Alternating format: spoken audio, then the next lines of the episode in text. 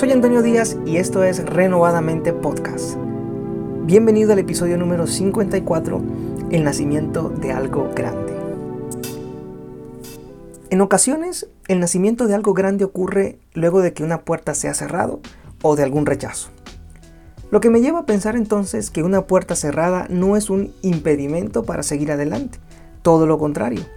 Una puerta cerrada puede llegar a significar una gran oportunidad de libertad que te impulse hacia tu propósito.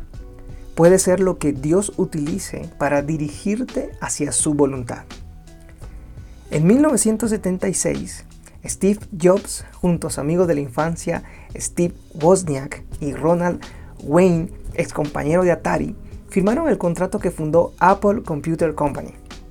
Para ese entonces, Wozniak era un hombre entregado por completo a Hewlett Packard, lo que impedía que no estuviera listo para comprometerse a tiempo completo con la apenas reciente fundada Apple. Él deseaba conservar su puesto de trabajo en aquella empresa. Sin embargo, Jobs no se quedaría de brazos cruzados.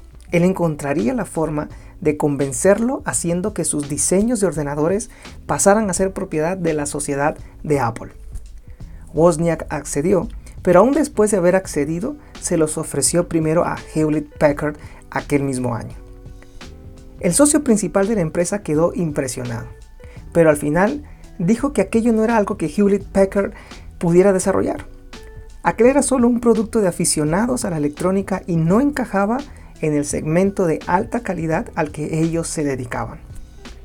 Aquello decepcionó a Wozniak, pero en sus propias palabras, ya era libre para pasar a formar parte de Apple. Hewlett Packard cerró la puerta.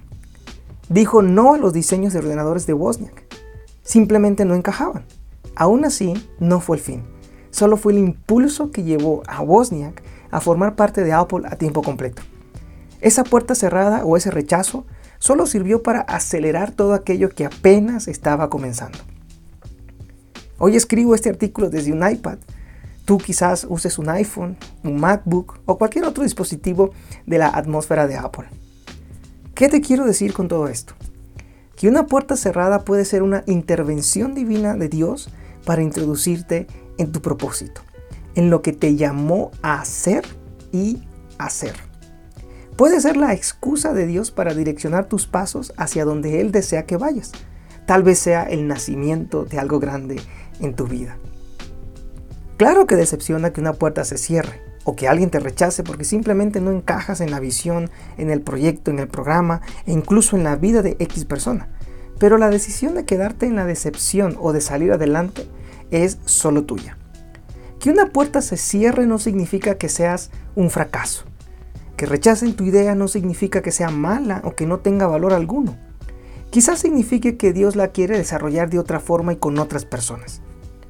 Juan escribió Escribe al ángel de la iglesia en Filadelfia. El santo, el verdadero, el que tiene la llave de David, el que abre y nadie cierra y cierra y nadie abre, dice esto. Yo conozco tus obras, por tanto he puesto delante de ti una puerta abierta que nadie puede cerrar. Aunque tienes poco poder, has guardado mi palabra y no has negado mi nombre. Apocalipsis 3 de 7 al 8.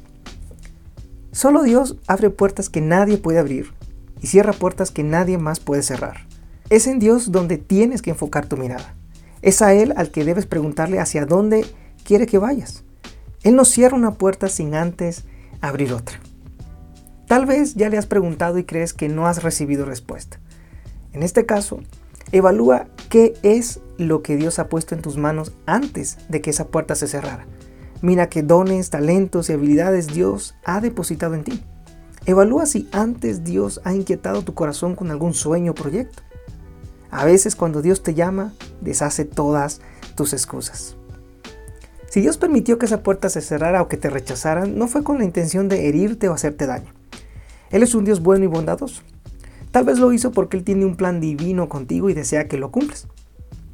Por tanto, la respuesta más sabia es confiar en su infinita sabiduría, esperar su clara dirección y seguir la guía del Espíritu Santo. La dirección de Dios trae bendición, si simplemente confiamos en Él y le obedecemos. Confía en el Señor y en sus planes. Él no te dará piedras en vez de pan. Sus planes son, por mucho, mejores que los nuestros.